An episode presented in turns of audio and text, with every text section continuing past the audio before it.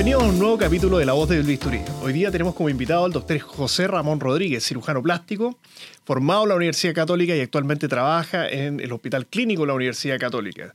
Tiene un fellow en Taiwán, en el Hospital Chang'an, centro de referencia mundial de lo que es microcirugía y supermicrocirugía y de hecho lugar donde nos conocimos por primera vez. Estaba yo en Taiwán, en Taipei 101, iniciando mi rotación de, de visita al hospital y ahí fue que nos encontramos con José Ramón en el en la base de ese edificio, con quien había hecho contactos previamente, obviamente, para, para ir a visitar el, el, hospital y ver lo que hacen ahí. Así que, José Ramón, muchas gracias por venir acá. muchas gracias ti por la invitación. Un placer, obviamente, tenerte una vez más. También trabajamos juntos en el Hospital Sotero del Río. Así que es un agrado. No, encantado. De verdad que muchas gracias por la invitación y por, por tenerme acá. No, de equipo. Oye, José Ramón, bueno, yo siempre me gusta partir un poco con la historia de cómo llegaste a donde estáis ahora. Eh, José Ramón es cirujano plástico, como les mencioné, trabaja en la, Católica, es un genio en todo lo que es la super microcirugía. Eh, cirugía de lipedema, lipedema y, y, actualmente muy interesado también en todo lo que es la cirugía facial. Entonces, eh, siempre de repente pueden haber algún estudiante de medicina o alguien interesado que simplemente por la duda dice, bueno, ¿cómo se llega a, a eso? ¿Cuál es tu proceso? Entonces me gustaría saber más o menos cómo, cómo es tu historia, dónde, dónde partiste estudiando, por qué, te, por qué te gustaron estas cosas y qué te llevaron a elegir ese camino, irte a Asia, un año eh, es entre comillas raro porque eh, es una cultura diferente, un idioma diferente. Entonces, ¿qué te llevó a ir para allá? Y bueno, y hacer de tu práctica lo que estás haciendo ahora. Sí, sin duda. Yo creo que, bueno, cuando hay especialidades tan como puntuales de nicho, a veces como pasa con cirugía plástica o con alguna otra que puedan ser similares como oftalmología, de repente me imagino que a ti te pasó muchas veces que uno tiene como un barniz muy general, ¿cierto? Y no, no logra como conocerlo en, en, profundidad.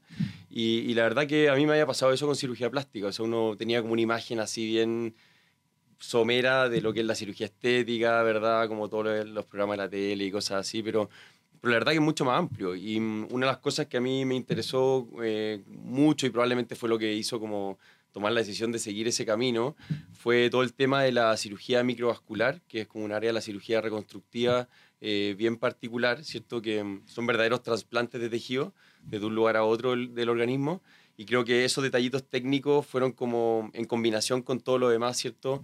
Eh, una de las razones por las cuales me interesé por esa especialidad. Creo que probablemente una de las cosas que también te pasa a ti en, en plástica, que mm, una de las gracias es que es súper versátil, ¿verdad? Y uno puede... Se lo duda. Sí, pues uno se va como un poco eso puede ser incluso para algunas personas un poquito abrumador, ¿cierto? Porque es demasiado amplio. ¿Cómo voy a abarcar toda esta cuestión? Porque uno opera desde la cabeza hasta la punta del, del pie, entonces, y, y, con cirugías muy variadas. Exactamente. Y ahí la clave, bueno, yo creo que está en la anatomía, ¿cierto? El conocimiento de la anatomía de la superficie es lo que, por, de alguna manera, como que identifica nuestra especialidad. Y creo que que eso también es una de las razones por las cuales me gustó mucho la cirugía plástica, o sea, la posibilidad de poder hacer cosas en distintas áreas, de ir matizando, a veces cirugías muy largas, a veces cosas muy cortitas, a veces cosas que no son quirúrgicas, que son, como lo que vamos a hablar hoy día, cierto, de, eh, tratamientos no invasivos o mínimamente invasivos. Creo que una de las cosas que, que realmente a mí por lo menos me, me apasiona de, de, gran manera en, en, torno a la cirugía plástica. Y mm, bueno, la decisión de por qué ir a Asia, eh, lo hemos hablado yo creo que eh, en distintas con distintas aristas, a veces en torno al tema del linfedema, que es una de las cosas que realmente también me interesa mucho. Y me pasó que, bueno, tuve la oportunidad de, conocer, de hacer una visita allá, dado que había como mucho renombre en torno a la experiencia técnica que había en Asia, que a veces no se comunicaba realmente como en relación a toda la literatura de, de Occidente, que es lo más habitual, ¿cierto?, de Estados Unidos o Europa. Pero en particular Taiwán lograron cierto eh, mantener una especie de ritmo de, de, darse a conocer en el mundo a diferencia de lo que ocurría con otros países como China en particular. De tal manera que, que sí efectivamente creo que el nivel de detalle técnico que hay allá y como la dedicación en torno a esas disciplinas específicamente fue una de las cosas que me interesó mucho conocer y, y afortunadamente tuve la oportunidad de hacerlo por un, buen tiempo. O sea, sin lugar a duda, bueno, hoy en día para los que estamos en plástica es evidente que Taiwán es el centro donde ocurre la cirugía plástica. Además, tuviste un fellow en Japón, que es el otro centro también, otro país que es cuna de todo lo que es el desarrollo de, esta cirugía de, de supermicrocirugía. Así que bueno, con, es evidente que, que, esa es una de las razones fundamentales, sin lugar a dudas, Sí, porque claro. es, la- es donde están haciendo y emanando el conocimiento permanentemente. Oye, y, y un poquito fuera de eso, ¿qué tal la experiencia? Yo, bueno, yo, yo tengo la experiencia de vivir afuera en Brasil. Me imagino Exacto. cuál es tu experiencia de vivir afuera en un país que culturalmente es bien distinto. O sea, ¿fue fácil Sí. para ti adaptarte? Eh, ¿Tuviste alguna dificultad? ¿Hay, choques culturales que de repente sentiste por cosas incluso tan básicas de repente de normas de educación que uno tiene que, que varía mucho? O sea, de, Sí, partir claro. de comer con tenedor y comer con palito que, que es distinto. Sí, eh, definitivamente. Yo creo que uno. Bueno, ahí yo por lo menos como que a veces soy bien determinado en eso y probablemente dije, ya sabes que quiero ir un año por último a, a- a dedicarme de, de lleno en, en el tema que era lo mío, que era explorar este ámbito de la microcirugía, pero sí, yo creo que es diferente lógicamente a estar en Río probablemente, que es una ciudad soñada, ¿cierto? Donde uno tiene un, un nivel espectacular al lado de la playa, etc. En, en Taiwán creo que uno logra eh, quizás valorar otros aspectos que son eh, igualmente complementarios y muy lindos, ¿cierto? La forma en que te recibe la gente, la amabilidad de estar en un país asiático. Muy ceremonioso, Exacto, ¿no es cierto? que es muy tranquilo, seguro, o sea, todo es pausado, se valora mucho el respeto al otro. Y, y eso era algo que realmente después cuando uno volvía para acá, un poco como en esta vorágine de, Claro. Claro, eh, era bastante distinto, pero sí, definitivamente implica un trabajo mental muchas veces incluso en pabellón, porque son cirugías largas, ¿cierto? Tú, tú las pudiste eh, evidenciar allá, qué sé yo, de 6, 8 a veces 10, 12 horas.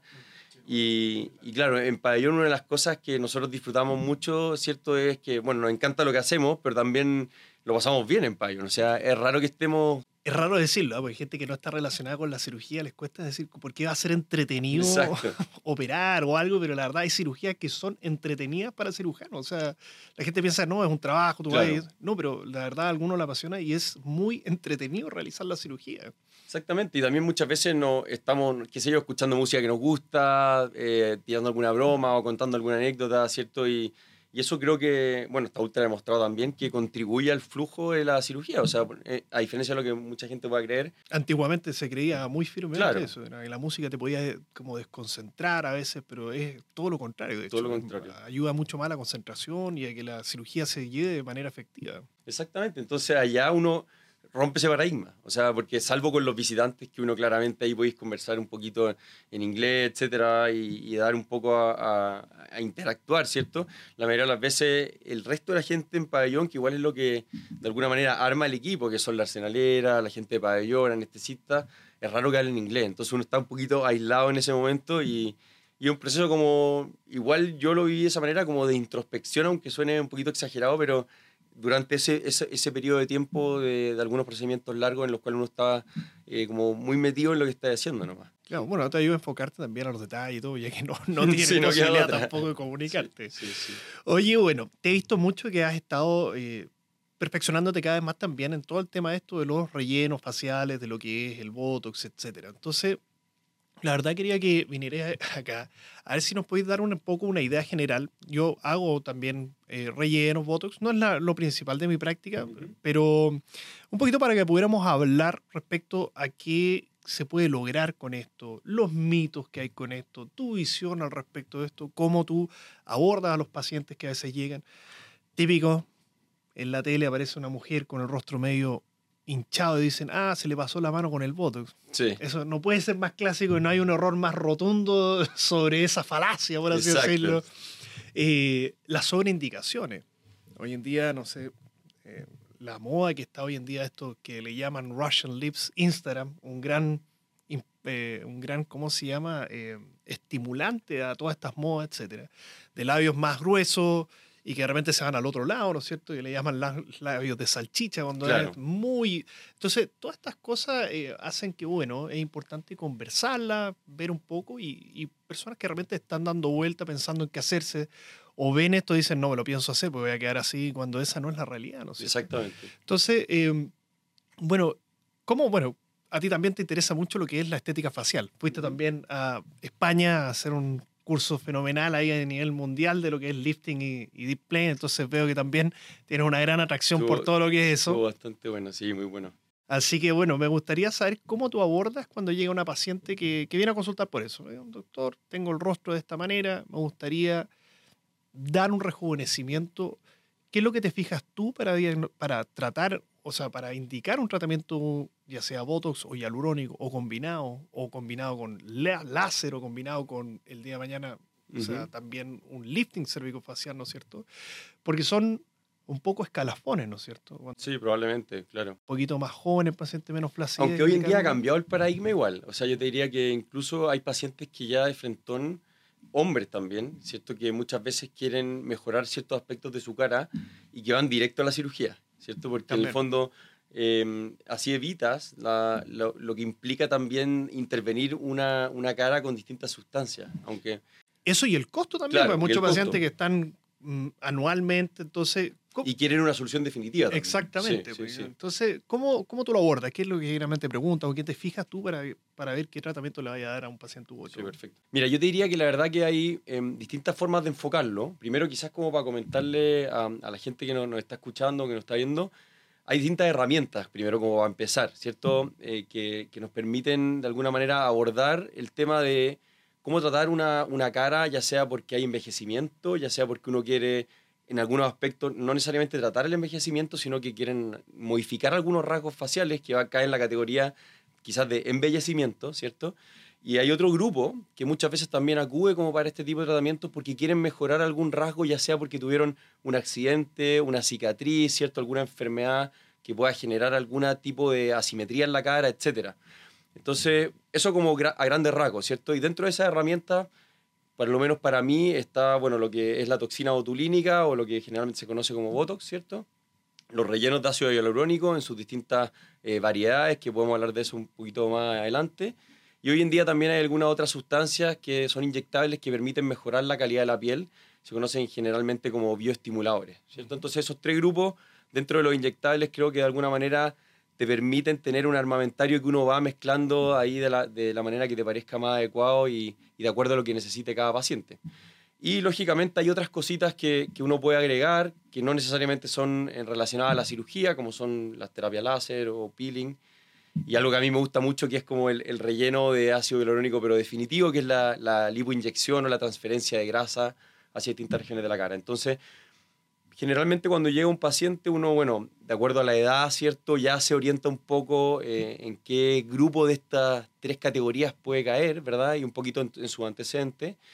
Y, la pregunta que yo habitualmente hago y que me parece que, es súper válida realmente es preguntar qué aspecto eh, es algo que, que, le gustaría mejorar a la paciente o qué es lo que más le llama la atención en relación a el proceso de envejecimiento o los cambios que ha ido experimentando su cara. Y, sin duda que eso te orienta un poco al área prioritaria, ¿verdad? Porque en el fondo a ese, y ese es un error que yo creo que probablemente como que estigmatiza a un cirujano plástico, ¿cierto? De cuando llega una paciente a la consulta y tú dices, no sé, vienes porque te quieres eh, operar la nariz, ¿cierto? Eso, eso es lo peor de todo y, ocurre frecuente también que llega el paciente y te dice, bueno, ¿usted qué me haría? Exacto. Jamás puedes responder esa pregunta porque evidentemente tú lo que puedes crear es como un trauma a una persona que tú eres especialista en el área y y si llegas a equivocarte en lo que va a decir esa persona, obviamente lo va a tomar eh, como que tiene un problema. Sin duda, claro. Entonces, yo ahí por lo menos me, me, oriento un poco en base a lo que cada paciente considera que, que quiere mejorar, ¿cierto? Y, y fundamentalmente, em,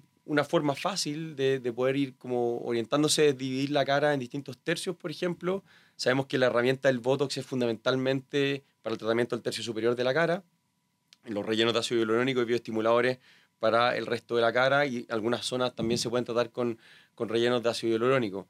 Y mm, la verdad que uno de los objetivos fundamentales, yo creo que, que eh, y creo que también distingue un poco el tipo de tratamiento, ¿cierto? Como para no caer en la categoría de lo que tú comentabas anteriormente, que estigmatiza mucho este tipo de tratamiento, es lograr un aspecto natural, ¿verdad? O sea, que, que se logre una mejoría eh, que vaya acorde a, a la edad cronológica de la paciente, pero que de alguna manera le permita salir de algunos rasgos que no necesariamente expresan lo que la paciente quiere. Y en ese sentido la cara dice mucho, a diferencia de algunas otras zonas corporales, porque muchas veces las pacientes que llegan y consultan por esto pueden decir, sabes que todo el mundo me dice que estoy enojado, pero en realidad yo no, estoy enojado o no estoy enojada, ¿cierto? O, todo el mundo me dice que estoy cansado porque tengo estas ojeras, pero no me siento cansado. Entonces, eh, es bonito también poder dar una solución eh, a ese tipo de, de, efectos que a veces, en realidad, con una intervención bastante rápida, se logra un cambio sustancial y que, que puede ser duradero. Efectivamente, yo creo que eso, eh, cuando muchas eh, es como subvalorado por, por el resto de las personas. Cuando llega un paciente y dice, oye, por ejemplo, no sé, todo el mundo me dice que, que ando enojado. Bueno, no estás enojado, así que ¿qué te importa? Exacto. Pero para la persona que le dicen eso tiene un impacto en el día a día y un impacto en la calidad de vida que es súper grande. Entonces, e, efectivamente con pequeñas modificaciones tú puedes lograr una transformación completa en el día a día de un paciente que interacciona con múltiples personas que le están diciendo eso. Exactamente. Oye, bueno, eh, tomando eso un poco y yéndonos como efectivamente a una muy buena división que hiciste, que es el embellecimiento, que es una modificación corporal de algo que no, no, no, no, no, le gusta al paciente. Entonces ahí, por ejemplo, tenemos grupos de pacientes que quieren modificaciones de la nariz, donde podrían haber rinomodelaciones, ¿no es cierto?, que es todo un área. O del mentón, perfilamiento, ¿no es cierto?, de la mandíbula, aumento un poco los pómulos, de los labios, etcétera, de las ojeras. En ese, en ese sentido, tú has visto esto, esto es para pacientes incluso jóvenes, ¿eh? porque esto no, como lo generalmente, muy bien, que esto, generalmente son jóvenes. Esos pacientes son jóvenes, de hecho, bueno, esto es algo que en realidad se estudió, ¿cierto? Y que han logrado de alguna manera los que están muy metidos y, sobre todo también la, la industria relacionada al desarrollo de estos productos, eh, poder categorizar el grupo de pacientes, ¿verdad? Porque de alguna manera también te ayuda, a ti te orienta. O sea, si llega una paciente de 25, 26 años que perfectamente puede ser candidata a ocupar algún tipo de producto inyectable, porque mucha gente dice, no, pero si esto ya tengo que empezar a ocuparlo a los 50. O sea, ese paradigma ya cambió. Y cambió en dos aspectos. Por una parte, como para prevenir el envejecimiento, ¿cierto? Y por otra parte, porque quizás esa paciente quiere mejorar algún rasgo facial. Y es totalmente válido, no necesariamente algo como criticable, ¿cierto? Y, bueno, lógicamente hay pacientes que, que, son jóvenes, que no tienen ningún tipo de rasgo de envejecimiento y que uno quiere mejorar alguna cosa en particular y que eh, es perfectamente eh, realizable, ¿verdad?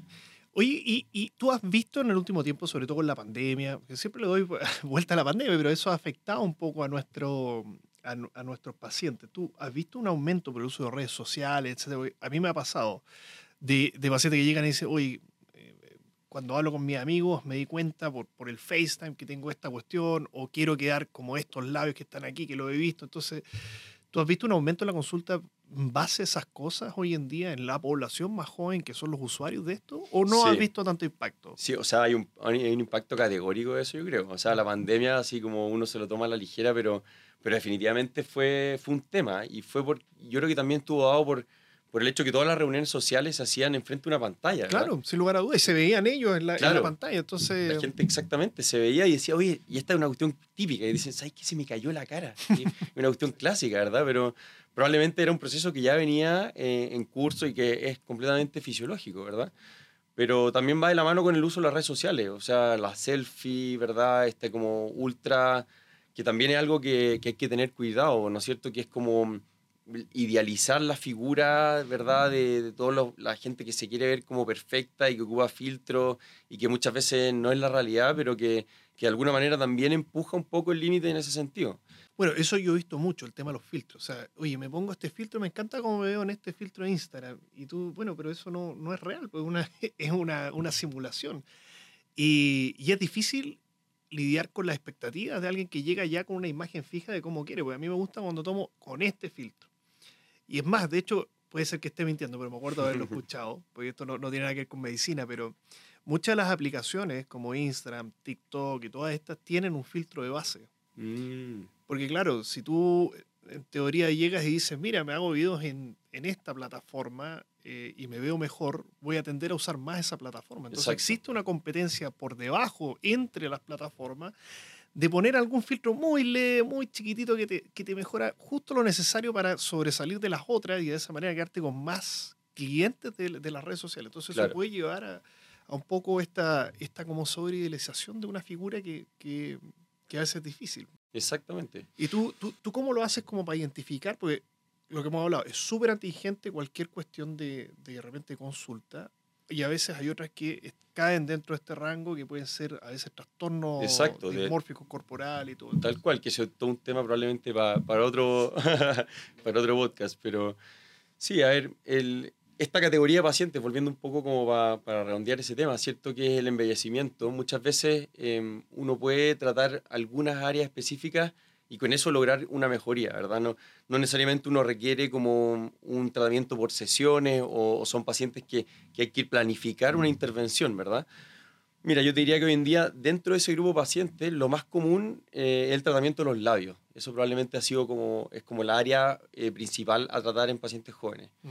Y, y, en segundo lugar, yo creo que tiene que ver con la región de la eminencia malar o los pómulos, ¿cierto? Que toda, toda la, la, la, definición de esta área que lógicamente está relacionado con, con, los parámetros de belleza facial. Muchas veces cuando estudiamos cierto la anatomía facial y qué es lo que encontramos atractivo, ¿verdad? Eh, son aquellas caras que tienen más volumen en esta parte, definición en el tercio inferior, ¿cierto? Y quizás una, una sombra o una transición muy suave como en ese, desde la parte superior de la cara hacia la parte inferior. Entonces, eso como segundo grupo. Y en tercer lugar, algo que ha, tenido mucho eh, impulso también es la rinomodelación. Sí, yo creo que la rinomodelación está muy, muy está fuerte. Está muy, muy fuerte hoy en día. Y el perfilado mandibular, cada vez más también. Sí. Así que esas cuatro cositas yo creo Son que... Son las más fuertes. Sí, sí, mm. sin duda. yo la rinomodelación la encuentro, tiene una, yo encuentro que tiene un atractivo en el sentido que te permite en algunos casos, porque depende obviamente de la cirugía de rinoplastia que tú puedes plantear si es, que, si que el paciente fuera candidato, una forma de ver un poco cómo quedaría, lo mismo que quizás de repente la, el, el, mentón, que a veces el paciente quieren aumentarse el mentón. Entonces, puede ser como una especie de prueba en algunos casos. Sin duda. Sí, depende un poquito también de lo que el paciente quiere, ¿verdad? Claro, Porque no, hay pacientes que de frentón dicen, no, no me quiero operar. Sí. Y, y es una opción válida igual. Sí, sin duda. Mm. Sí. Y bueno, en, este, en esto, ¿cuánto has visto tú en tu práctica? Bueno, obviamente depende de los productos y todo, pero en términos genéricos es más que nada para que lo sepa la audiencia, porque muchas veces se preguntan, ¿cuánto duran estas cosas? ¿No es cierto? Porque son duraciones obviamente diferentes de producto a producto, dependiendo de la densidad de la relojía, todas esas cosas, pero más o menos cuánto tú has visto que duran los efectos de, una, de uno de estos tipos como reunión, aumento estigomático, etcétera, en un paciente promedio.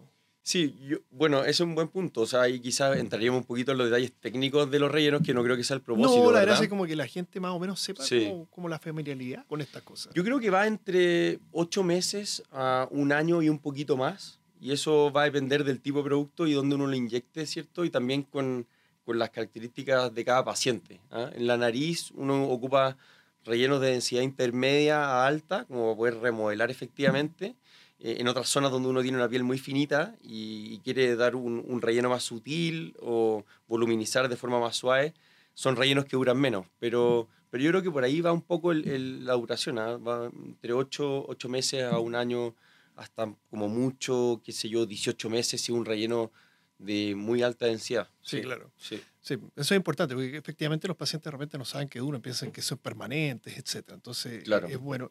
Y la otra cosa que también yo creo que es una pregunta típica, que ¿de qué edad partir con el Botox? ¿Cuándo? ¿No es cierto? Eh, porque muchas veces llegan pacientes peri 20, por ejemplo, seré muy joven, mis papás dicen que estoy loco, mi familia dice, entonces, tú en tu práctica, ¿qué, ¿tienes algún límite?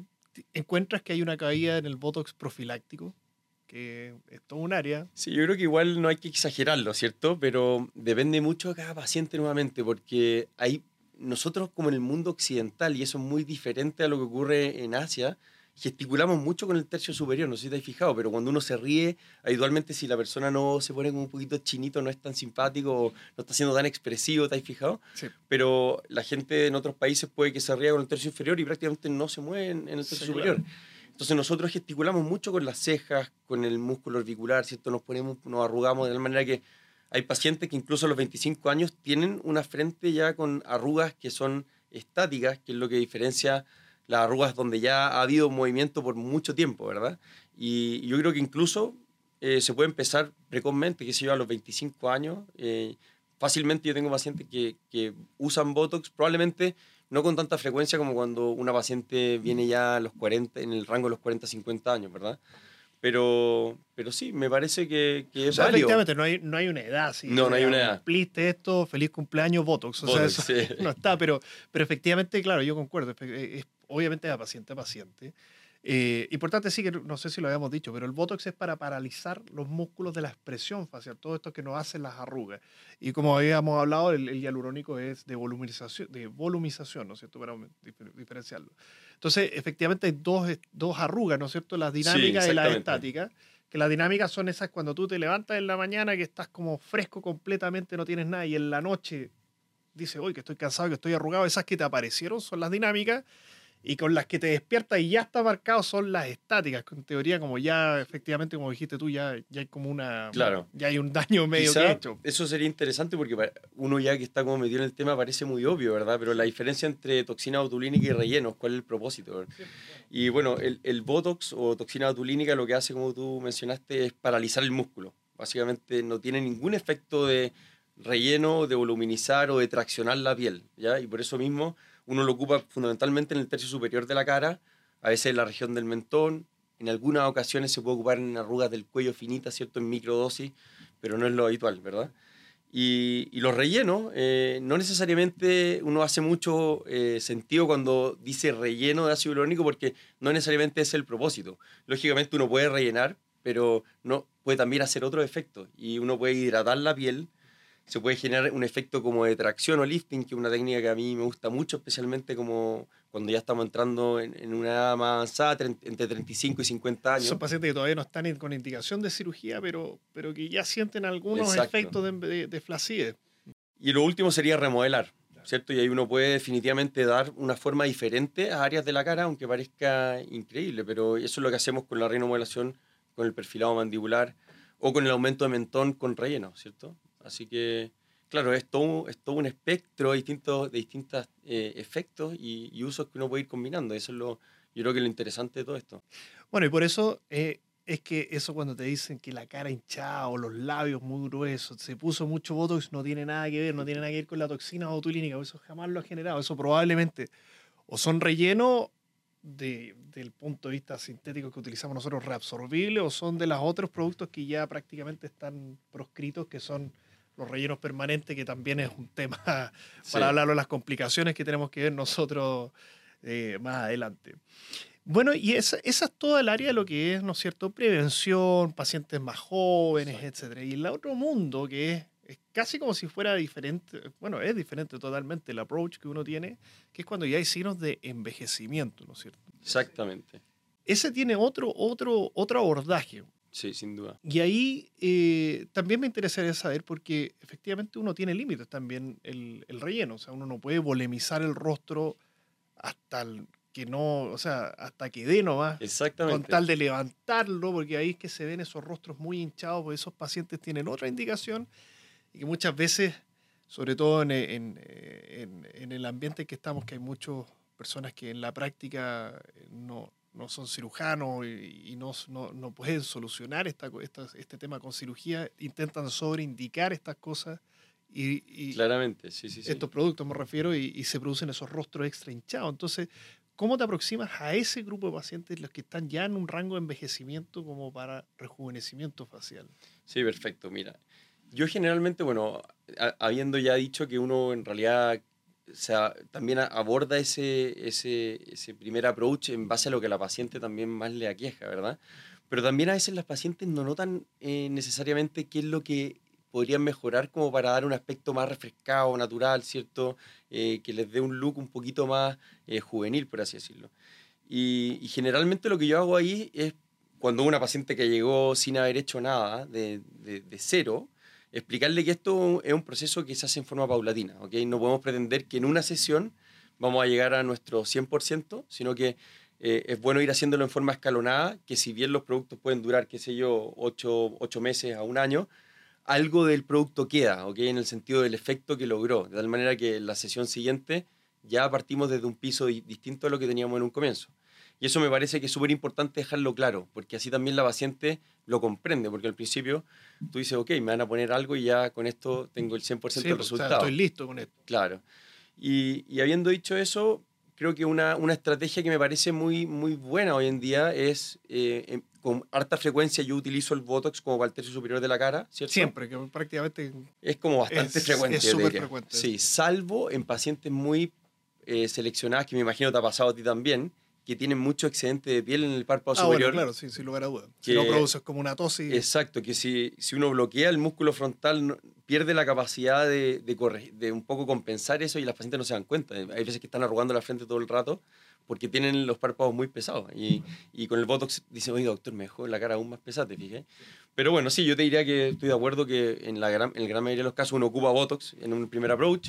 Y algo que me gusta mucho hoy en día es, en lugar de voluminizar la cara, darle peso, ¿cierto? Es tratar de traccionar y generar un efecto como de, lifting, sutil. Y me parece que es súper bueno. En ese caso uno ocupa relleno em, con otro propósito, ¿verdad? Que no es dar volumen, sino que es hacer como puntos de anclaje donde la piel de alguna manera logre eh, disminuir un poquito la caída que ha ido experimentando con el tiempo. Y luego uno complementa con el otro aspecto del envejecimiento, ¿cierto? Que es la pérdida de grasa, que uno va a ver, en, el envejecimiento hay una caída de la, de la, piel y en paralelo también hay una atrofia de la grasa, de tal manera que uno también puede voluminizar ciertas zonas del techo superior.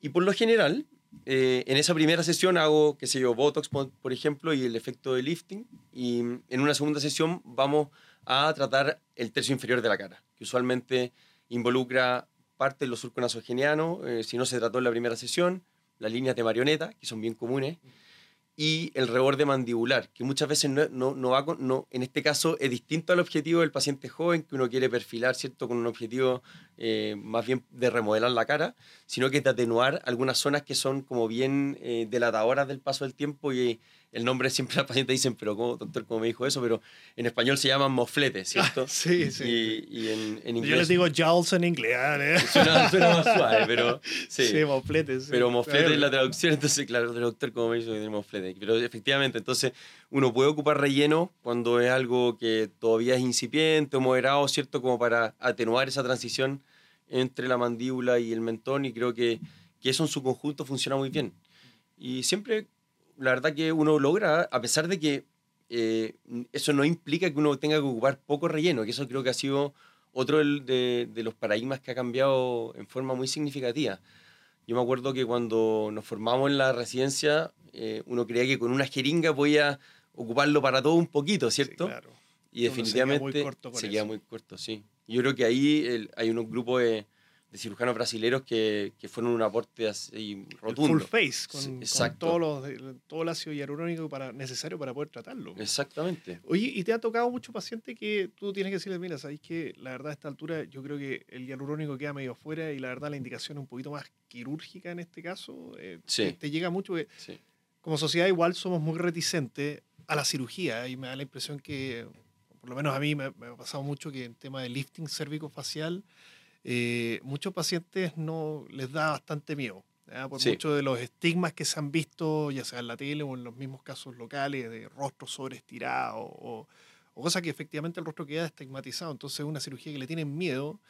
Entonces, hacen todo lo posible para poder evadirla, y ya sea con el ácido hialurónico, pero a veces efectivamente como que no, no, no da con el ácido claro. hialurónico. Entonces, ¿te pasa frecuentemente eso y tú decís, bueno, la verdad, esto es lifting? sí, yo creo que pasa con harta frecuencia. Y ahí también yo he ido un poco, eh, bueno, uno va mutando, ¿cierto? En, en, función de lo que también tiene como confianza en los resultados que puede lograr, ¿verdad? Y en las nuevas técnicas que, que va incorporando, porque efectivamente eh, los estigmas de lifting yo creo que jugaron muy en contra en relación a la cirugía facial moderna, porque hoy en día se logran resultados súper naturales, duraderos, que de alguna manera incluso a uno a veces dan ganas de pasar a la cirugía antes con el objetivo de tener un resultado que tenga más duración y que sea más natural, porque lógicamente aquella paciente que se opera a los 65 años, ¿cierto? Eh, va a tener un cambio sustancial en su cara que le van a decir, oye, probablemente te hiciste algo, ¿verdad? Claro. Pero si se opera a los 40, 45, eh, puede que pase como algo muy desapercibido y que efectivamente tuvo como un cambio, oye, algo te hiciste, pero no, no queda muy claro. Entonces, yo creo que sí, efectivamente eh, es, es, difícil a veces poder un poco limitar el uso de estos productos porque es muy tentador el hecho de que sea algo rápido e instantáneo. No, claro. Pero... 30 minutos estamos, bueno, dependiendo obviamente del caso, pero es algo muy rápido y, y con muy baja baja problemática alrededor, no hay un claro. operatorio que cumplir. Entonces, exactamente, exactamente. Pero yo creo que hoy en día sí, efectivamente, yo trato de, de ser como súper eh, cauto en, en ver cuál es el, el, efecto real que podemos conseguir y si eso lo comparamos con cirugía, ¿verdad? Y sabemos que podemos tener un resultado significativamente mejor, más duradero y definitivo, por así decirlo, o, o que al menos tenga una duración de 10, 12 años, bueno, en ese caso creo que es más sensato pasar de, de, de frente a la cirugía. Mm. Y me, me gustaría que podríamos tocarlo también, el tema de, de que hablaste que no lo habíamos mencionado antes, pero, pero que es todo un tema que me gusta mucho también, que es el lipoinjerto facial, que es otra herramienta que tiene, que es quirúrgica, que es permanente y que cumple una- un rol muchas veces similar a lo que puede ser el relleno. Exactamente. ¿Tú lo, lo usas mucho también en, eh, como herramienta de- en cambio de lo que es ácido hialurónico? Sí, definitivamente. Bueno, yo creo que una de las revoluciones de la cirugía plástica del último siglo fue la transferencia de grasa, ¿verdad? Yo creo que, yo creo que eso hizo un impacto en el tema de rejuvenecimiento brutal. ex- exacto, y también en todo lo que es el tema de contorno corporal o la cirugía reparadora, reconstructiva. O sea, hoy en día no, no nos podríamos imaginar el contorno corporal sin uso de lipoinjerto, ¿verdad? O sea, incluso se está inyectando eh, grasa en distintos eh, componentes musculares como con el objeto de dar más definición. Y con respecto al rejuvenecimiento facial, yo creo que es hoy día una, una herramienta imprescindible. O sea, yo por lo menos, a ver, en, en el tema de cirugía de párpado, en párpados inferiores lo ocupo siempre. En, en todas las blefaroplastías inferiores, eh, de alguna manera complemento lo que hacemos con la cirugía con grasa, eh, con el objetivo no necesariamente de dar volumen, en algunos casos sí, pero también como para eh, generar una transición más suave entre el párpado y la mejilla, que uno los, de los aspectos que creo que la blefaroplastia sin lipoinjerto muchas veces no consigue. Y también porque mejora la calidad de la piel.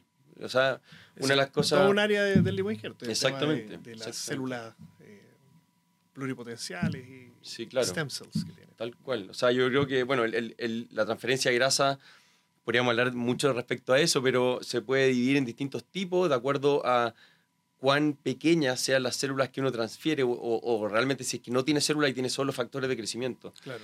Y, y creo que el beneficio es muy, muy, muy bueno para eh, realmente lo, lo que implica como cirugía en términos de, de procedimiento, porque un procedimiento mínimamente invasivo, de rápida recuperación eh, y que, Que a la larga le va a salir más barato también al paciente Exacto. en términos económicos y con un resultado permanente, que eso es muy bueno, porque efectivamente a veces el estar sometiéndote anualmente a relleno, relleno, relleno, eh, la sumatoria te puede salir. Sí, no, no es barato, sin duda. Claro, sí. Entonces, es, es una buena opción, yo creo, una muy buena herramienta como para tener la mano y echar la mano a ciertos pacientes que, que la pueden necesitar. Exacto, y, y también va, se utiliza mucho, bueno, en, en todo lo que es como complemento y los procedimientos complementarios de, de la cirugía facial, como lifting facial o cervicofacial, ¿verdad? Y, y bueno, y ahí las los pacientes también preguntan mucho, o sea, ¿cuánto de esto queda? Porque me han dicho que se reabsorbe todo, ¿verdad? Sí. Y, y claro, uno muchas veces puede sobrecorregir un poquito sabiendo Sa- que se va a perder. sabiendo que se va a perder. Yo habitualmente en esto como que trato de ser bien honesto y digo, mira, yo creo que el 50% queda, entre un 50 y un 60%, y supongamos que si, si se logra con eso un resultado satisfactorio, estamos bien. Hay que también tener en cuenta que hay pacientes que tienen algunos rasgos faciales, y especialmente aquellas que, que puedan tener algún tipo de alteración como cambios en la grasa por enfermedad, etcétera, que puedan requerir más de una sesión, ¿verdad? Y eso también lo vemos en, en otras áreas, pero, pero sin duda que es una gran herramienta, un, un tremendo tema y, yo creo que también eso ha revolucionado todo, todo el ámbito del, del rejuvenecimiento facial. Sí, bueno, yo creo que ahí podemos aprovechar porque lo, lo que es ácido hialurónico son rellenos que no son permanentes. Después, dentro de los rellenos permanentes está la grasa, que es la de nosotros, autólogo, y está todo ese otro grupo de complicaciones muy graves que son lo que es el cianocrilato, el, eh, ¿cómo se llama? La- Silicona. La, silicona, etcétera, que son, al ser externos del cuerpo, bueno, presentan un nivel de complicaciones brutales, llegando desde simple inflamación hasta necrosis, etcétera, de tejido, que es lo que hay que evitar siempre, por favor, no, no someterse a ninguna de esas Bueno, cosas. ahí podríamos hablar un poquito de ese tema también, que yo creo que es algo súper importante. O sea, bueno, los rellenos de ácido hialurónico tienen la gran ventaja y que, que son reversibles, ¿verdad? Bueno, y es el otro, que además son reversibles, o sea, Sí. si no te gusta, eso es muy, muy, muy Sí. bueno. Y, o sea, el cuerpo lo va a degradar en forma natural, o bien si uno quiere, eh, porque, por ejemplo, qué sé yo, una aplicación que fue un poquito excesiva en una zona, o fue en un plano que no corresponde, uno puede inyectar, ¿cierto?, una sustancia que va a degradar el relleno y que de alguna manera te permite corregir eso en forma instantánea. Pero todas estas sustancias que mencionábamos anteriormente, no. Y, Sí. y es el tema que, que también ha hecho que los rellenos, en el, en el buen sentido, ¿verdad?, se hayan extendido tanto, porque el, el efecto es reversible. Claro. Sí, han- Y, sí, bueno, y lo otro es eh, algo que también a mí por lo menos me pasa mucho, que, que es lo que hablábamos anteriormente, lo- los pacientes creen que un tipo de, de ácido hialurónico sirve para todo. Y eso claramente es un error, ¿verdad? O sea, Claro. uno... Bueno, sí, pues eso es típico. Oye, el que me sobró acá, si me lo voy a poner en la ojera. Y Sí. eso no. Claro, tienen, tienen cierta utilidad, es cierto. Eh, bueno, podría, podría quizás hablar, pero en general, de, de eso, de, de eso de, lo- de los tipos y para qué sirven en términos generales. Claro. Eh, hay unos que son más, son por así decirlo, más sólidos, un poquito más duritos, que son para estructuras óseas, otros que son más, más livianos, ¿no es cierto?, para el tema sobre todo, y son más superficiales. Exactamente. Claro, yo creo que lo que hace la diferencia es el, e- el nivel de profundidad donde uno lo inyecta y lo otro es la característica del relleno, ¿verdad? Entonces, em, cuando queremos inyectar el relleno lo podemos hacer, y esto es otro tema también que puede, son más detalles técnicos, pero son, son bien útiles, que uno puede ocupar una aguja o puede ocupar una estructura que parece aguja, pero que en realidad no corta, ¿cierto? Y que permite evitar el riesgo de complicaciones como moretones o dañar estructuras en la cara. Y mm, hay rellenos que lo mencionamos muy someramente antes, que son como más delgaditos, ¿cierto? Que sirven para zonas donde uno tiene piel fina, especialmente la zona alrededor de los párpados. Hay algunos que son más densos, y eso es lo que también diferencia uno de otro, que sirven especialmente cuando uno lo inyecta en un plano bien profundo, casi a nivel del hueso, ¿verdad? Como para dar un volumen desde un, un plano de mayor profundidad, o cuando queremos remodelar la mandíbula, o cuando queremos también generar este efecto de tracción, tracción de la cara, ¿cierto? Ahí ocupamos rellenos de mayor densidad. Entonces, eso es lo que hace la diferencia, en el fondo, elegir el producto eh, adecuado para el propósito que uno quiere y también que el, el plano de aplicación y el método sea, sea el adecuado. Y eso es súper importante. Sí, bueno, yo creo que por eso, poco más que nada cerrando, pero creo que eh, eso es lo importante cuando un paciente va a consultar, ir con alguien que se maneja en el tema. Porque no es solo, oye, amigo, amiga, tengo, mira, esta situación acá y creo que voy a ir por Botox donde Pepito, porque la verdad hay mil opciones, eso puede, como lo acabamos Sí. de ver, no es, Sí. no es solamente una inyección de Botox y se acabó el tema, o no es solamente una jeringa de hialurónico, es todo un tema complementario que uno tiene que tener una visión global como para poder dar la mejor solución a ese paciente. Entonces, muchas veces pueden ir por Botox, terminan en hialurónico, hialurónico, Botox, Botox o hialurónico, cirugía, etc. Entonces, es importante eh, el, el tener a alguien con, con experiencia en el campo que te pueda hablar todo bien y todas las opciones que tú tienes para que tú mismo puedas elegir. Entonces, creo que es muy bueno eso. Sí, yo creo que uno de los, otra de las cosas que podríamos hablar también, quizás como, como aspecto probablemente ya más de cierre, como tú mencionabas, son las complicaciones, ¿verdad? Porque eh, yo, o sea, siendo bien honesto, ninguno de nosotros está exento de complicaciones o que puedan pasar eventos desafortunados, pero como tú, como tú mencionabas, eh, Joaco, en el fondo lo que uno quiere es tomar las precauciones para disminuir ese riesgo o bien poder tratar esa complicación si es que Sí, ocurre. Sin lugar a dudas. Y, y hay, bueno, complicaciones sumamente graves eh, con el uso de rellenos que también hay que transmitir. Yo creo que esto es una, una buena instancia, especialmente en algunas zonas como son eh, la región Periorbitario.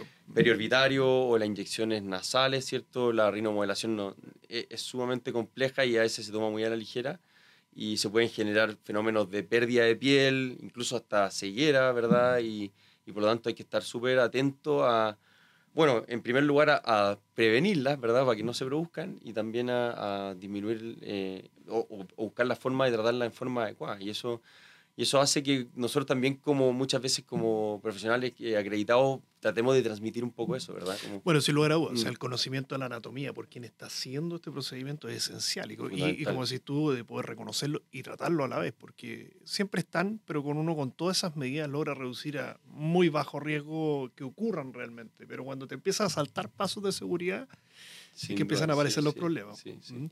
Y efectivamente, eh, el hecho de que simplemente sea un pinchacito en la cara da Claro. la sensación que prácticamente hasta el amigo que está en la casa podría hacerlo. pues, Oye, pinchame aquí, me lo rellenáis y, y estamos. Pero la verdad, todo esto tiene por detrás todo un conocimiento y una complejidad que eh, uno tiene que ponderar y tiene que tomar en serio. Sí, bueno, hay, hay hoy en día eh, verdaderos anatomistas que se dedican fundamentalmente a brindar ciertos protocolos de seguridad en base a estudios cadavéricos, ¿cierto? De dónde inyectar, de dónde son las zonas de riesgo, ¿verdad? En qué plano es adecuado en ese sitio en particular. Y eso de alguna manera te da una pauta como para disminuir esos riesgos y poder ir minimizando la, la posibilidad de que ocurran problemas.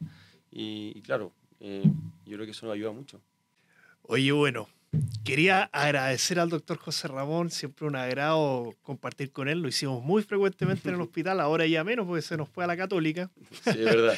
Así que bueno, oye, un millón de gracias, eh, gran amigo, gran profesional, sin lugar a dudas, como les digo, dedicado a todo lo que es rejuvenecimiento facial y, y todo lo que es también linfedema y lipedema, que ese lo vamos a tener que invitar otra vez a hablarnos de eso, porque es un área también desconocida el lipedema. Sí, bien. Y, y bueno, un, un, referente para mí lo que es en todo ese tipo de cirugía. Así que un agrado. No, bueno, muchas, muchas gracias. a ti, Juaco, y, y bueno, un, un, un, agrado haber estado acá y felicitaciones por el programa. La verdad que increíble. Nos estamos viendo entonces. Hasta la próxima.